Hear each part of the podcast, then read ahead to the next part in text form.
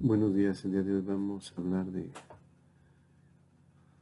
la explicación del enfoque alimenticio impartido por lo que es el proyecto universitario de plantas medicinales por su servidor el doctor Claudio Carvajal Martínez.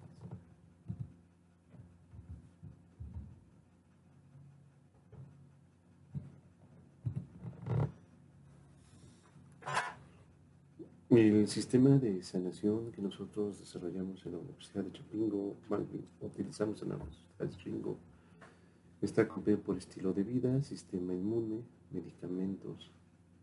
Y el estilo de vida se encuentra alimentos, sistema emotivo, ejercicio, sudoración y vacaciones sólidas. Para lograr lo anterior, nosotros recomendamos la damos un tríptico en donde viene toda esta información y entre ellos vienen tablas donde se encuentra el índice calórico. Recordemos con la calidad y la cantidad de energía necesaria para elevar un grado centígrado, un gramo de agua. Esto está a base de alimentos a 100 gramos de cada alimento.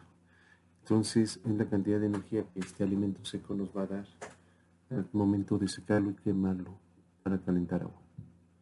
Luego también damos una guía de alimentos con respecto a la los niveles de colesterol de los alimentos, debido a que el alto consumo de colesterol también nos va a llevar a enfermedades crónico-degenerativas. Y por último vamos a ver la pirámide del Instituto de Nutrición, que es la pirámide de la salud, de acuerdo los grupos de alimentos. En esta pirámide la idea es entender por qué algunos alimentos se conocen alta frecuencia aumenta la probabilidad de sufrir mayor enfermedades crónico-degenerativas como la diabetes, la hipertensión, el cáncer y por ende pues la obesidad, todas las enfermedades metabólicas que hoy en día conocemos como síndrome metabólico. los alimentos en este caso están ordenados de acuerdo a la probabilidad que tengo de sufrir cáncer si en mi dieta consumo en gran cantidad los siguientes alimentos. Ahorita vamos a hacer una pequeña brevario sobre realmente, cuando nosotros consumimos un alimento, no nada más estamos consumiendo y estamos obteniendo su aporte energético, su, capacidad para que nos ayude a generar estructura o nos ayude a activar ciertos procesos metabólicos, sino también recordemos que los alimentos tienen que ver mucho con la producción de ciertas hormonas que nosotros producimos al consumir los alimentos. Entre ellas, por ejemplo, vamos a ver que es la reducción del apetito, y el otro elemento que tiene que ver con el aumento del apetito, en dietas altas en grasas, dietas altas en proteínas y dietas altas en carbohidratos, como vemos posteriormente. De igual forma, vamos a ver el consumo alto de insulina, que es altas en, proteínas, altas en carbohidratos, dietas altas en proteínas, los niveles de insulina van a ser menor, y las dietas altas en carbohidratos, los niveles de producción del cuerpo de insulina van a ser mayor. Entendemos que los niveles de insulina van a fomentar el almacenamiento y la obesidad, que es una de las causas primordiales de enfermedades crónico-degenerativas. Una hormona que es la contraparte de la insulina se llama glucagón. Esa se va a ver estimulada en dietas altas en proteínas, comparación con dietas más bajas de proteínas, y va a evitar el, almacenar. Un equilibrio entre las dos hormonas, glucagón e insulina, nos van a dar realmente el efecto de una dieta sobre la capacidad de almacenamiento o la capacidad de que el cuerpo con esto produzca diferentes niveles de oxidantes que nos estén dando daño a nivel metabólico o celular. Aquí también vamos a ver que el aumento de la sensibilidad a la insulina y a la saciedad también se ven modificados con altas dietas altas de proteínas, se ven beneficiados con comparación dietas altas en carbohidratos. Es decir, mientras más bajo consumamos unos carbohidratos, es decir, menos espigas, alimentos provenientes de espigas, mejor vamos a, nuestras células van a estar más susceptibles a reaccionar esos niveles de glucosa y fácilmente los va a tratar de metabolizar con la producción de su propia insulina. Es tan importante lo que estamos mencionando ahorita que si nosotros nos fijamos, cuando hablamos de la producción de colesterol, va a intervenir una enzima que es la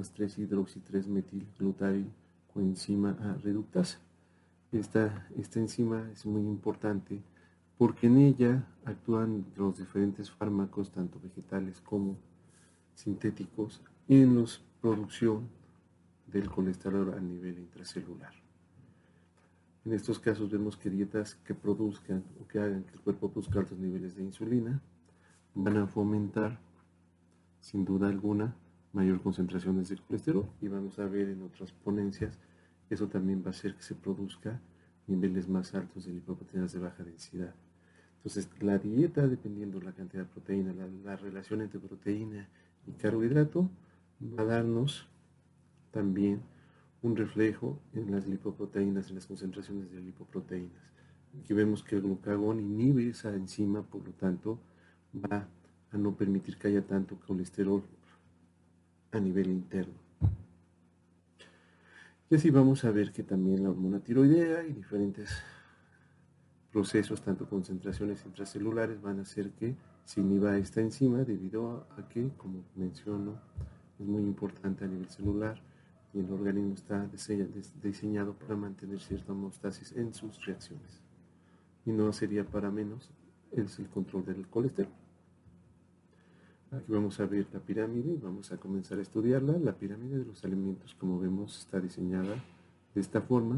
vamos a ponerle, a dar unos valores aleatorios para poder nosotros cuantificar y darle mayor utilidad. Esos valores aleatorios vamos a Recordar que las enfermedades también el factor genético interviene, el factor emocional y el factor nutricional. Por ende, no podemos hablar de que si una gente consume 100%, la zona roja va a tener esa probabilidad de sufrir cáncer, en el caso del tema, o si nada más consume la zona verde, su probabilidad va a ser nula de tener cáncer. Si no es la mezcla de todos estos factores, lo que nos va a dar que la persona tenga una enfermedad. Por lo que nosotros vamos a empezar a dar diferentes valores. El superior no podemos llegar a 100, vamos a dar un valor superior de 90 para que así podamos tener un juego a nivel de efectos ahora sí de carga genética. Y recordar, hay personas que consumen la zona roja y nunca se enferman, pero hay personas que también consumen la zona verde 100% y sí se enferman también.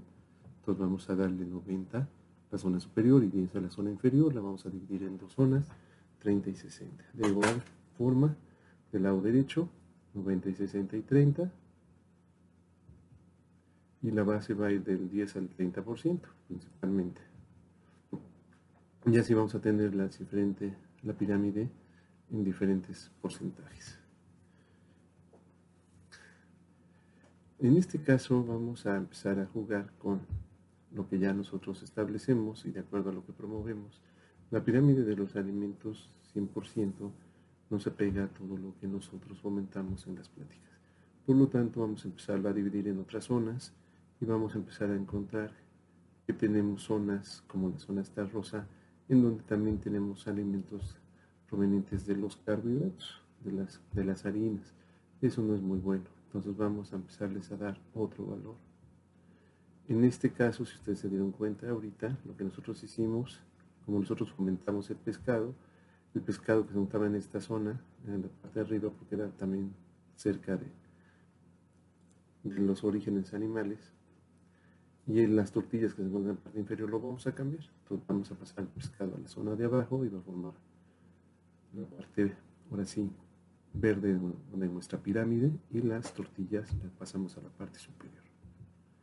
Así ya vamos a tener unas zonas modificadas y los colores diferentes, verde, amarillo y rojo, y diferentes porcentajes. Podemos todavía crear zonas diferentes, como vemos, y vamos a empezar a jugar un poquito más con ellas. Ahorita lo que se hizo, si se dan cuenta, la zona amarilla que se encontraba en la parte superior incluía sus productos de origen animal, y nosotros en el proceso, en lo que recomendamos, de acuerdo a nuestras pláticas, no recomendamos ninguna utilización de productos animales, por lo cual le vamos a poner un valor rojo. Entonces vamos a ampliar la zona roja y va a absorber una de las zonas amarillas, la parte superior. Y por ende la zona amarilla va a ser la zona que se encontraba en la parte inferior. Así vamos a encontrar la pirámide de la siguiente forma, ya con los cambios hechos.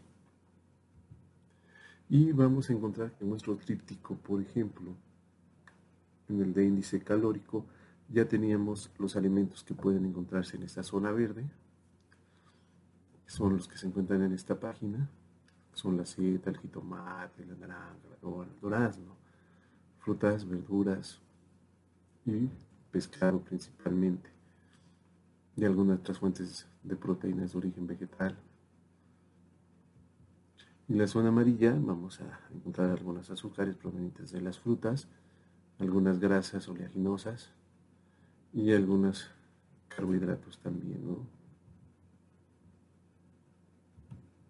Y la zona roja, pues son estos alimentos que ya, como sabemos, las grasas, las carnes rojas, los embutidos, los, los lácteos grasosos, los lácteos grasosos también forman, como sabemos, mayor probabilidad de daño, las harinas refinadas y los enlatados. Entonces vamos a encontrar que ya tenemos una pirámide con las siguientes características y vamos a trazar unas líneas para que estas curvaturas sea más comprensible. Ahora vamos a ver, nosotros tenemos en, ese, en ese tríptico, en esa parte del cargamiento, vamos a empezar a crear una zona que le llaman carbohidratos, que son los cereales integrales.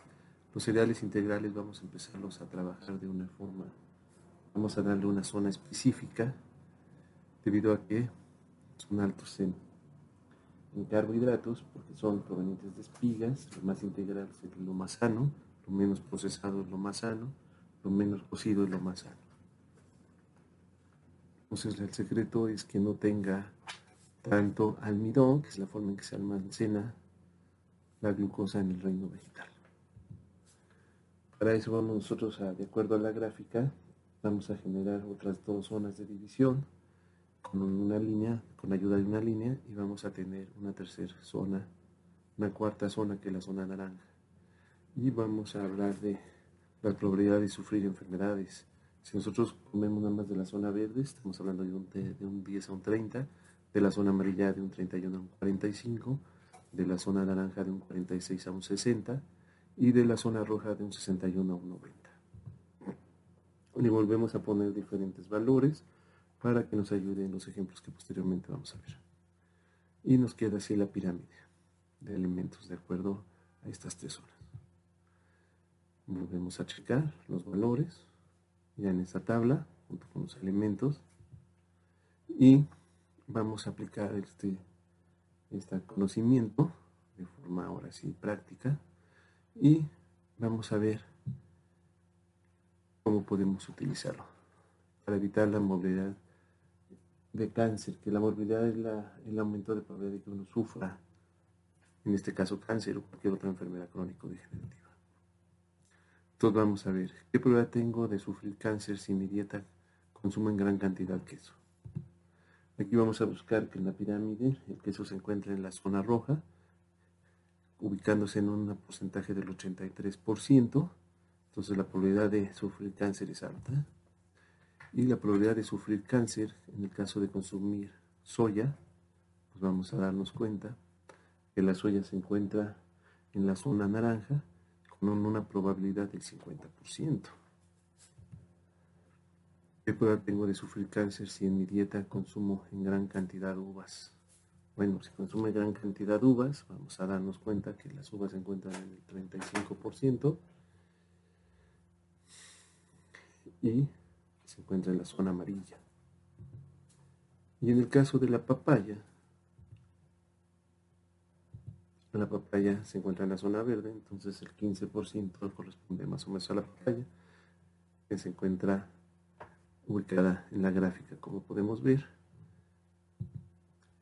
Entonces vamos a empezar a ver qué, qué recomendamos nosotros para una persona sana, y coma los siguientes porcentajes para evitar que caigan en enfermedades crónico-degenerativas el 60% de la zona verde, el 20% de la zona amarilla, el 15% de la zona naranja, el 5% de la zona roja. Y así, de esta forma, el paciente va, a sufrir menos de enfermedades crónico-degenerativas.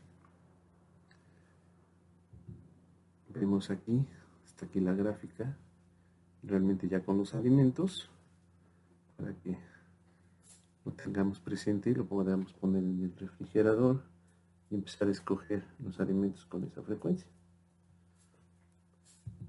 Pero ¿qué pasa si realmente estamos hablando de personas enfermas? Bueno, pues vamos a la zona roja bajarla a 0, la zona naranja a 15, la zona amarilla a 20, la zona verde al 65. Y mientras más enfermos se encuentra, vamos a ser más estricto con los porcentajes, reduciendo los, los, los así, los naranjas, los amarillos sobre los verdes. Y vamos a encontrar la siguiente pirámide, como se ve. Y en esta pirámide podemos encontrar cómo están los porcentajes.